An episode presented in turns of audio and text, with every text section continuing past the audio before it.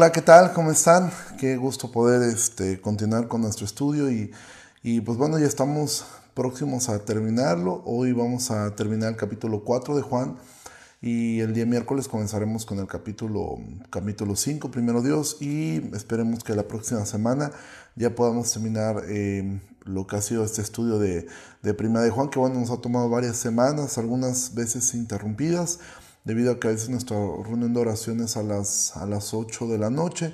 Este, yo espero que este viernes pueda ser a las 9 y podamos tener nuestro estudio de Juan también eh, el, día de, el día viernes. Entonces, bueno, vamos a comenzar orando.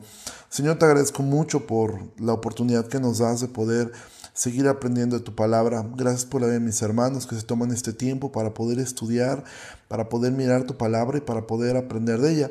Gracias porque en tu gracia y misericordia nos has provisto estos medios y muchos de, de, ellos están aprovechando tanto este tiempo de cuarentena para, para entrenarse, para, para seguir aprendiendo tu palabra.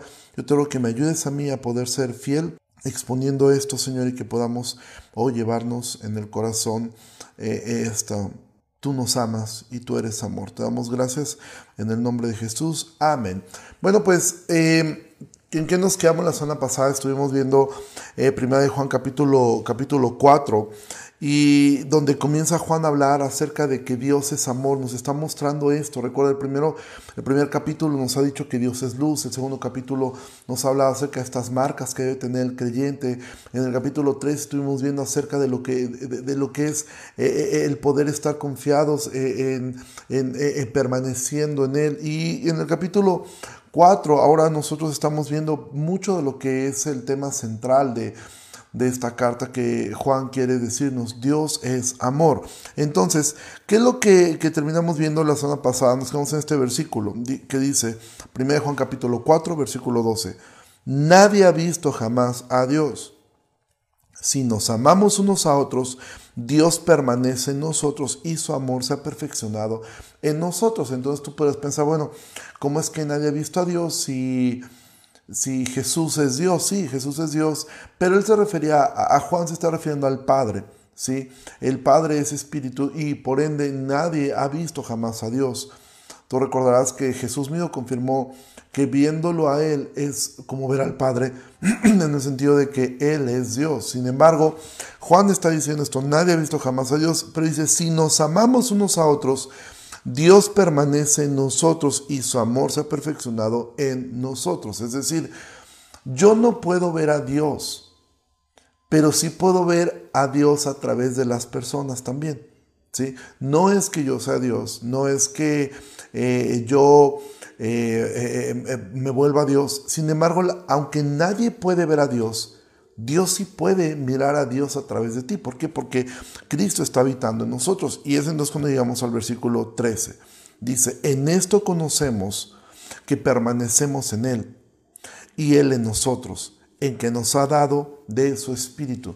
Entonces, ¿cuál es la forma? Romanos, cuando estudiamos el libro de Romanos, en el capítulo 8, Pablo dice que el Espíritu da testimonio a nuestro espíritu de que somos hijos de Dios. Y aquí Juan está diciendo, en esto conocemos que permanecemos en Él y Él en nosotros, en que nos ha dado de su espíritu. Mira, cuando el creyente eh, llega a Cristo, entonces el creyente en ese momento es una persona que ha conocido a Dios y que ahora el Espíritu Santo habita dentro de él. El Espíritu Santo ahora está. Ahora tú cómo puedes saber que el Espíritu Santo está viviendo en ti? ¿Cómo es que tú y yo podemos saber y confirmar que el Espíritu Santo está en nosotros? Bueno, que Él es el que pone el querer y el hacer eh, por su buena voluntad, que él, es, que, Él es quien nos recuerda lo que debemos hacer, Él, es, él nos recuerda las palabras de Cristo, Él nos lleva hacia el arrepentimiento, Él, nos, eh, él nos, nos, nos incomoda cuando estamos pecando,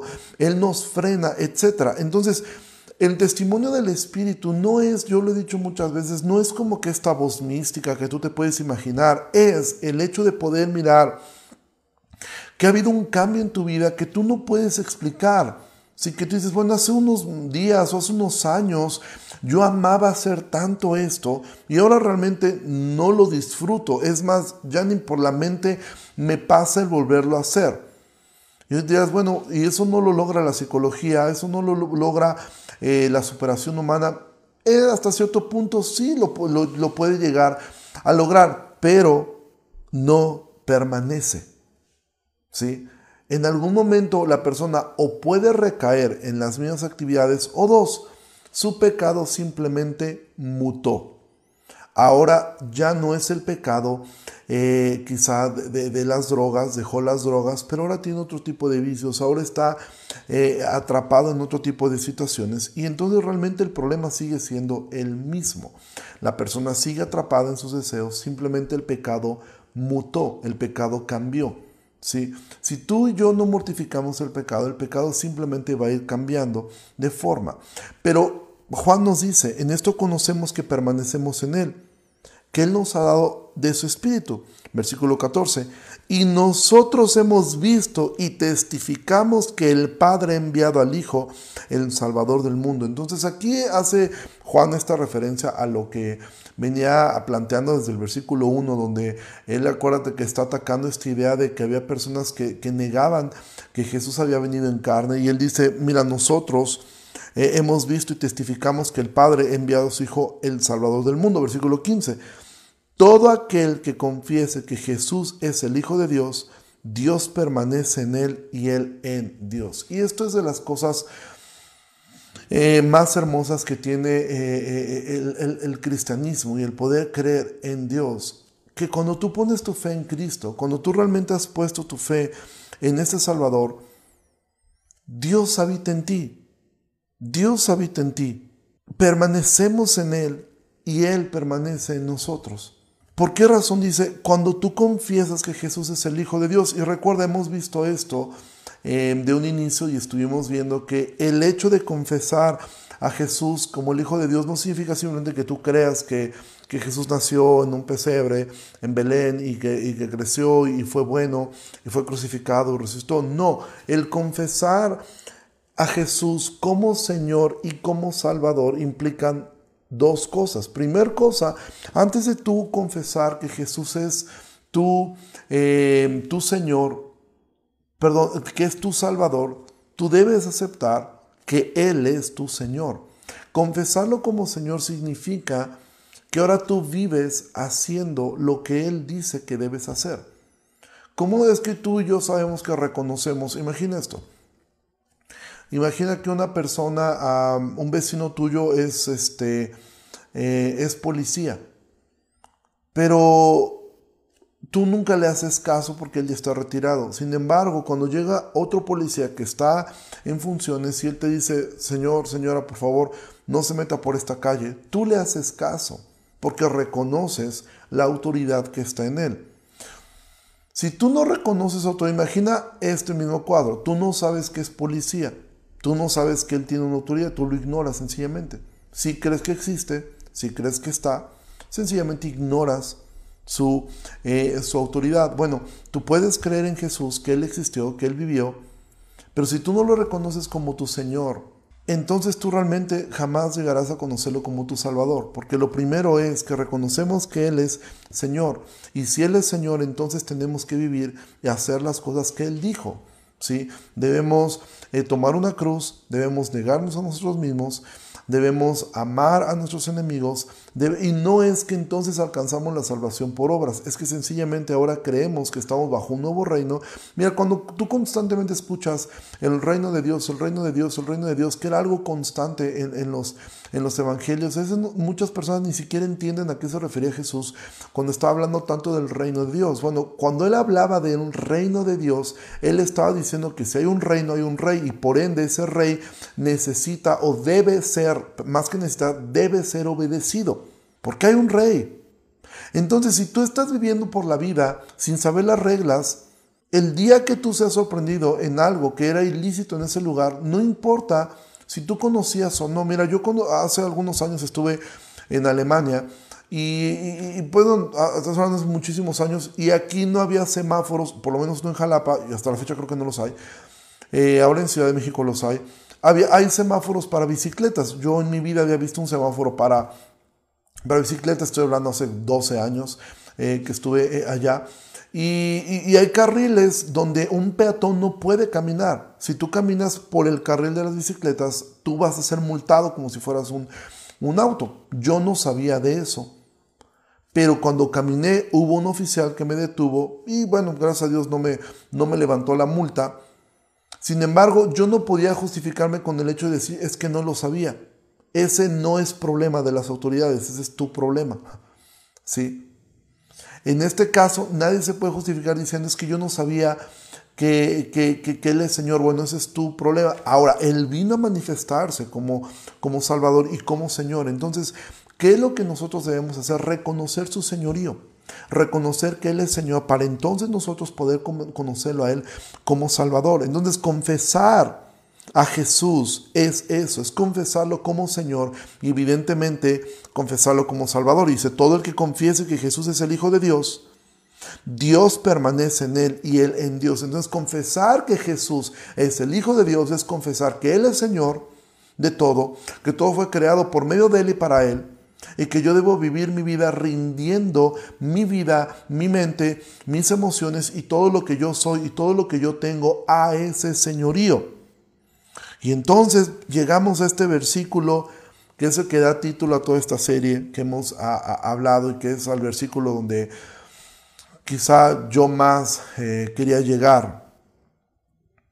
Y nosotros hemos conocido y creído el amor que Dios tiene para con nosotros. Dios es amor y el que permanece en amor permanece en Dios y Dios en él. Entonces tú puedes decir, bueno, y esto yo lo puedo tomar para mi vida porque Juan dice, y nosotros hemos conocido y creído en el amor de Dios, el amor que Dios tiene para con nosotros. Claro, tú también has conocido ese amor como al poder mirar lo que la Biblia habla acerca de... Mira, realmente la Biblia eh, es, trata de Cristo, pero cuando decimos, bueno, ¿y de qué trata de Cristo? Trata del amor tan grande de Cristo por su iglesia, para la gloria del Padre. Pero la Biblia trata, mira, hace un tiempo escuchando yo a un pastor, él nos decía, miren, te voy a hacer un resumen de toda la Biblia. Capítulo 1, Dios crea todo. Capítulo 2, Dios pone al hombre en el huerto. Capítulo 3, el hombre peca. Yo cuando estaba diciendo, dije, ¿a poco se ve así, capítulo por capítulo? Y desde el capítulo 3 hasta Apocalipsis 22 trata de la historia de Dios queriendo hacer que el hombre vuelva a ese huerto. La Biblia, realmente, algunos han llamado que la Biblia es una carta de amor. Sí, es una carta de amor donde tú puedes conocer a Dios.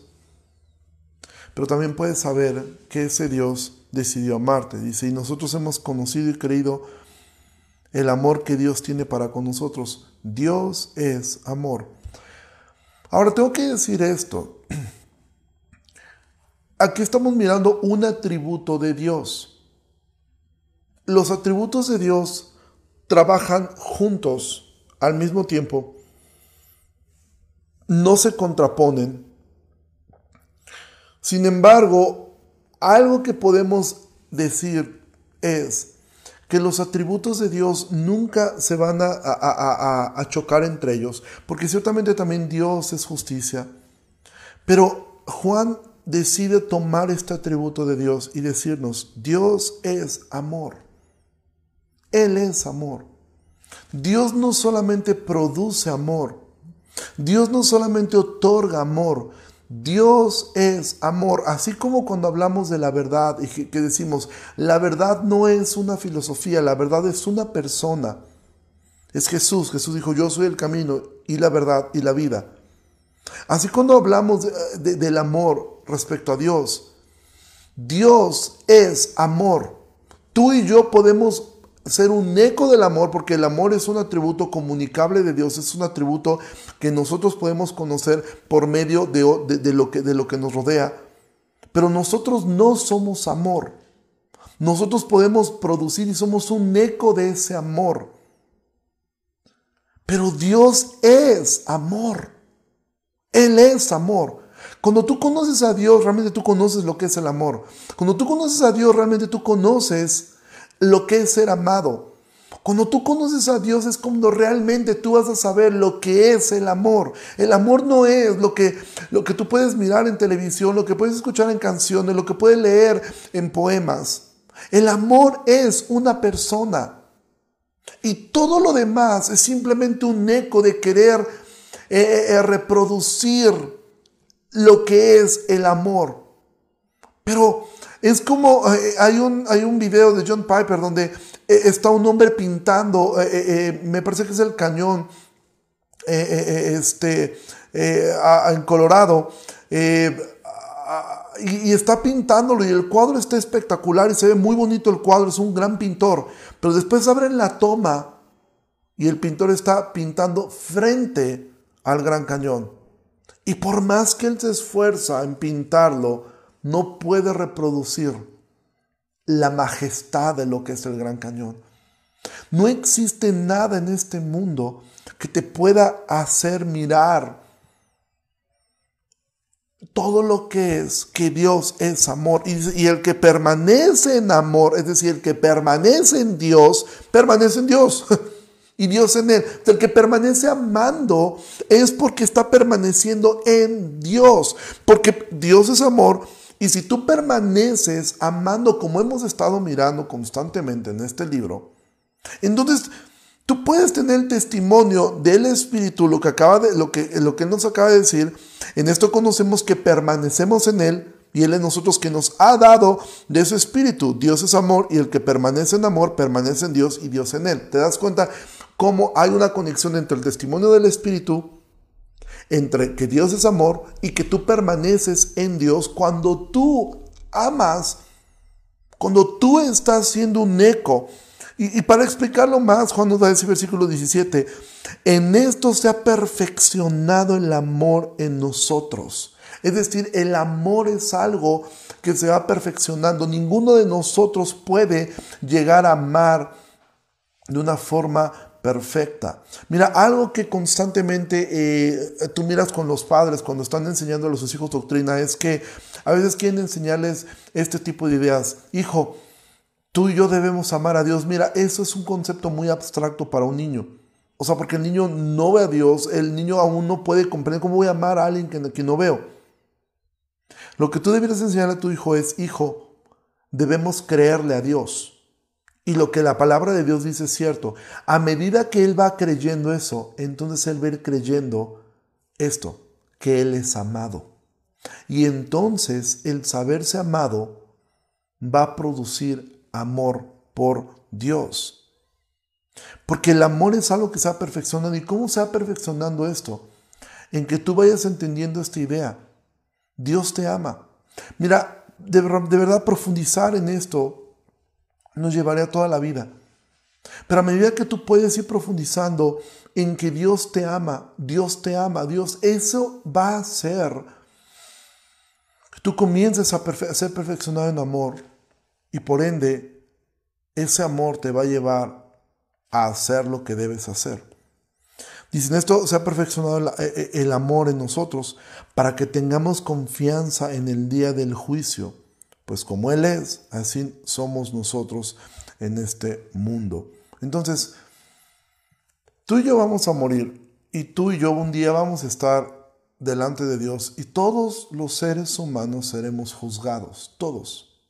Será aterrador para aquellos que ignoraron a Dios, será aterrador para aquellos que vivieron siendo ateos, será aterrador para aquellos que vivieron ignorando sus mandamientos, será aterrador para aquellos que estuvieron en la iglesia y realmente nunca vivieron como cristianos. Pero para ti, mira, tú lees eh, eh, en, el Pentateuco las historias de cuando Moisés subía al, al monte y la gente tenía terror. Y tú ¿y por qué Moisés subía? O sea, todos los demás se aterrorizaban y al grado que le decían, sube tú. Porque Dios es algo temible. O sea, ¿te has puesto a pensar que Dios creó todo simplemente porque lo dijo? Que es un Dios inmenso, un Dios poderoso, un Dios eh, severo. Pero la diferencia entre toda esta gente que estará delante de Dios, quizá llena de terror, y nosotros, es que nosotros, aunque estemos en el juicio, estaremos felices, tendremos confianza, porque el juez es nuestro papá. Porque el juez que está enfrente es nuestro papá y el abogado a un lado es nuestro hermano. Entonces tú no estarás en un juicio donde no conoces a nadie, donde no sabes qué va a pasar. El juez es tu papá y el abogado defensor es tu hermano. Pero para el incrédulo será terrible, porque quien es su padre será juzgado, Satanás. Quienes no conocen a Dios son hijos del diablo. Y el abogado que está ahí para defendernos a nosotros, para justificarnos a nosotros, realmente será un fiscal en su contra. Y ese juez será su verdugo. Pero para nosotros tendremos a papá enfrente, a nuestro hermano enfrente. Y simplemente lo que escucharemos será cómo es que nuestro hermano mayor justificó todo. Porque ciertamente de toda palabra ociosa daremos cuenta. Y sí, deberá ser un momento quizá incómodo, vergonzoso. Pero al final cuando escuchemos a Jesús diciendo, yo pagué la deuda de él, yo pagué la deuda de ella, nosotros estaremos todo el tiempo en ese juicio confiados. Versículo 18. En el amor no hay temor. Obviamente, no hay, no hay, no hay temor. Cuando tú te sabes amado por una persona, mira, voy a poner un ejemplo que realmente que no tiene obviamente que ver con, Dios, pero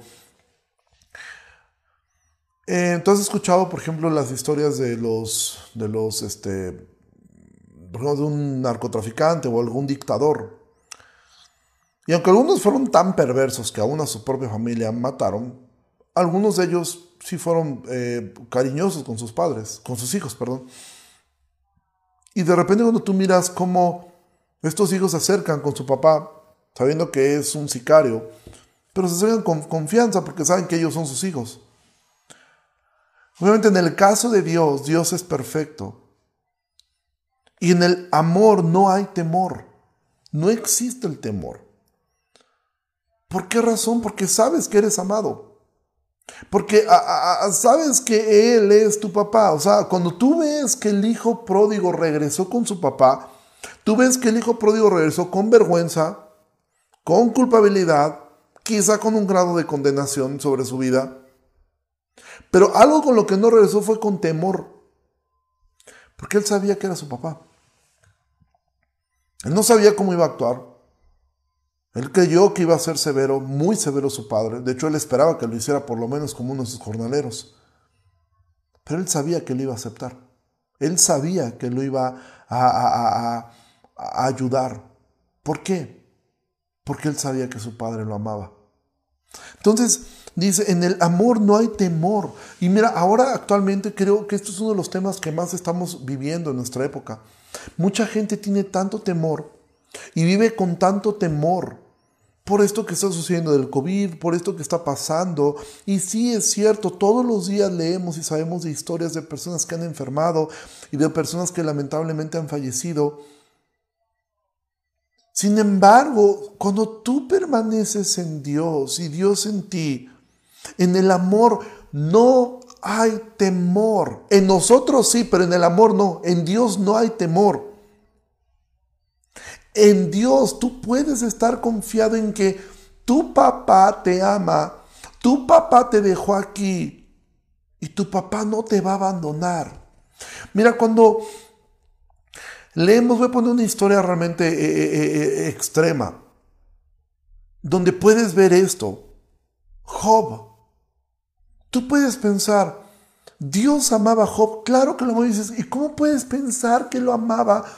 Si de un día a otro Job, de un momento a otro Job pierde a sus hijos, pierde todas sus posesiones, pierde la salud y se queda con una esposa quejumbrosa y llena de amargura contra Dios. Tú piensas, ¿cómo es que Dios amó a Job? Bueno, Dios pudo haber dejado solo a Job. Pero Dios amaba tanto a Job que no lo quiso dejar todo el tiempo con una esposa que no conocía a Dios, con unos hijos caprichosos y sumergido en la comodidad de la vida que le impedía conocerlo a él. Porque tú sabes cómo termina Job. Job termina diciendo, de oídas te había oído, mas ahora mis ojos te ven. Dios amaba tanto a Job que tuvo que quitarle todo para que él no se perdiera y para que él pudiera conocer a Dios. Entonces, todo lo que Dios permite sobre sus hijos, todo lo que Dios permite es porque te ama. Si Dios permitiera que tú te contagiaras de esto, es porque Dios te ama. Aún si te contagiaste por imprudente, si Dios lo permitiera, es porque te ama y porque algo puede enseñarte con eso. Y tú dices, ¿qué hay si me muero? Amado, tenemos un concepto de la muerte tan errado a veces los creyentes. Para nosotros la muerte es ganancia. Para nosotros la muerte es la forma en que llegamos a Dios.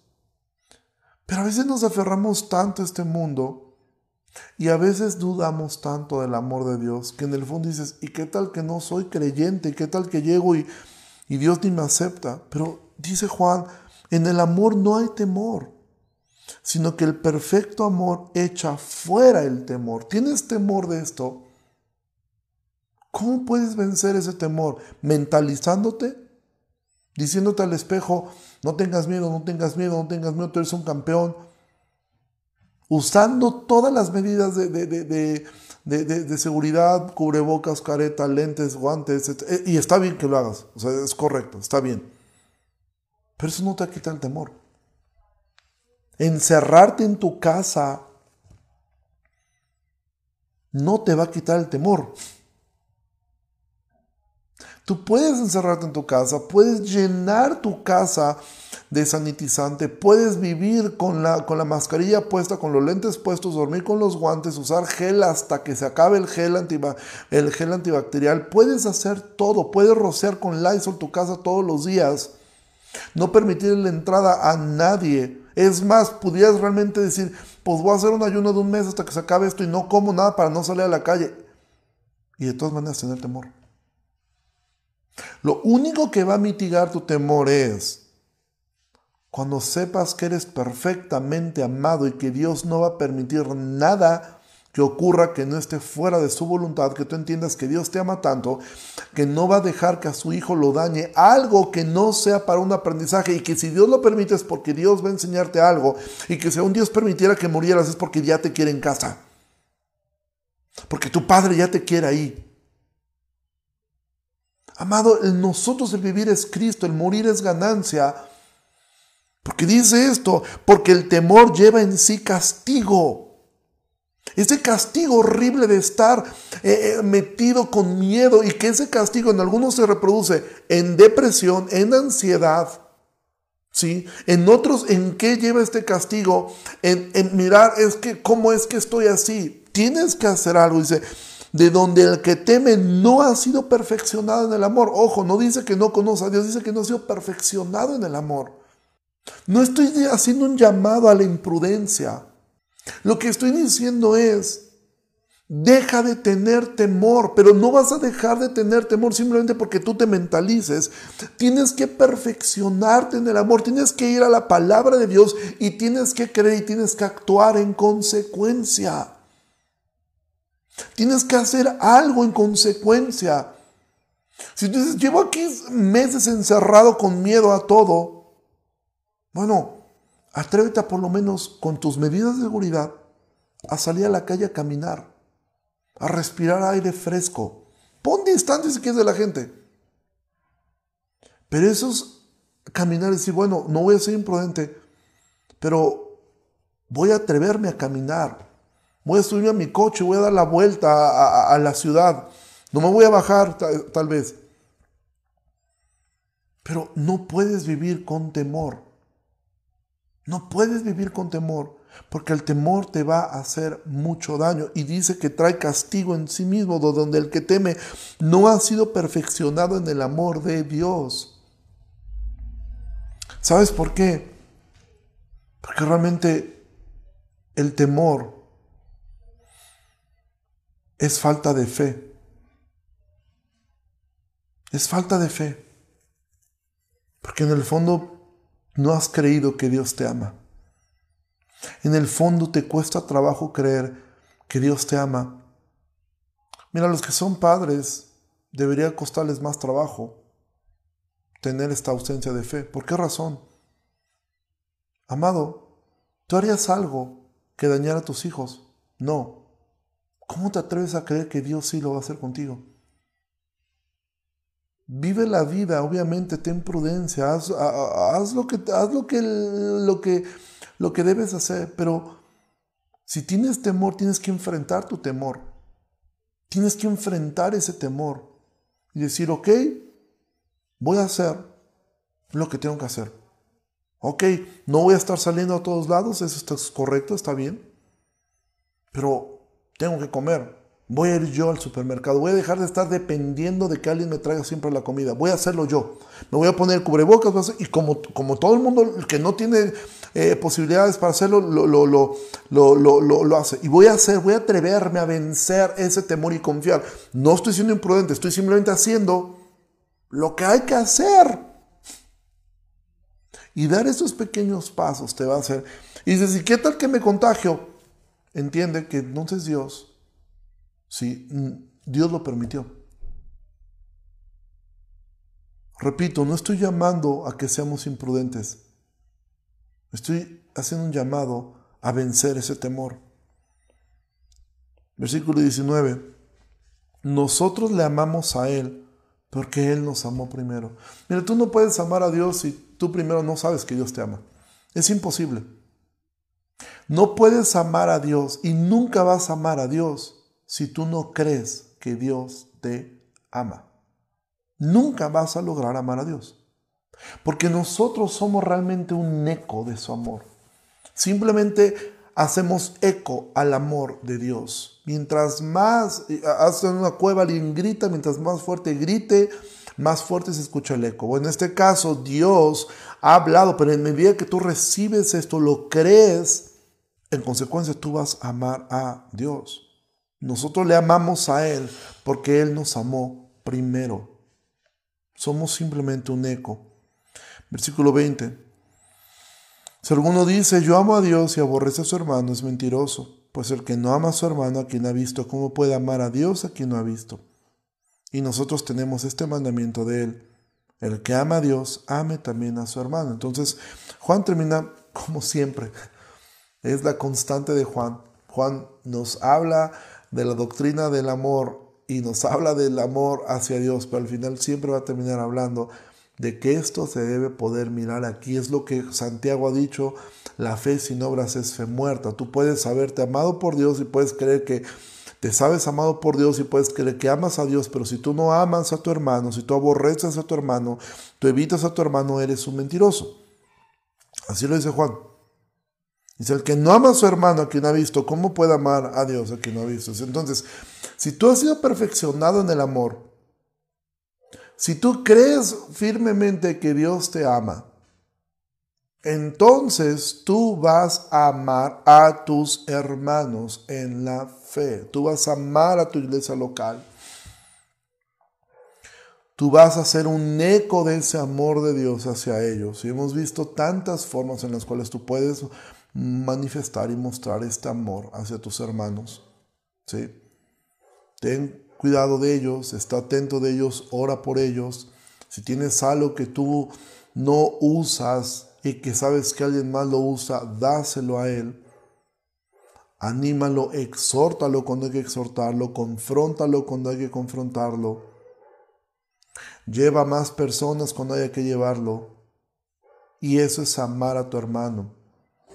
Si hay alguna necesidad que tú puedas proveer, provee para su necesidad. Haz lo que debes hacer. Porque tú, si dices que amas a Dios, pero no amas a tus hermanos, ahora, ¿cómo puedes amar a tus hermanos? Bueno, imita a Cristo, sírvelos, procúralos, ora por ellos, está atento por ellos y en medida que tú puedas, no cierres tu corazón para ayudarlos. Y termina Juan diciendo esto, y nosotros tenemos este mandamiento de él. El que ama a Dios, ame también a su hermano. ¿Cómo se resume toda la ley? Ama a Dios y ama a tu prójimo. Pero Juan dice, este es un mandamiento. El que ama a Dios, ame también a su hermano. Es tu mandamiento. Tú no puedes amar a Dios y evitar a tus hermanos, esconderte de tus hermanos, correr de tus hermanos. No es bíblico. No es posible. Y eso simplemente habla de una de dos cosas. O no has sido perfeccionado en el amor de Dios, o dos, eres un mentiroso. No es verdad que conoces a Dios. No es verdad que amas a Dios. Vives en temor. Y el día del juicio tú no tendrás confianza delante de Él. Esa es la forma como tú puedes mirar el testimonio del Espíritu Santo en tu espíritu de que eres un hijo de Dios en poder mirar.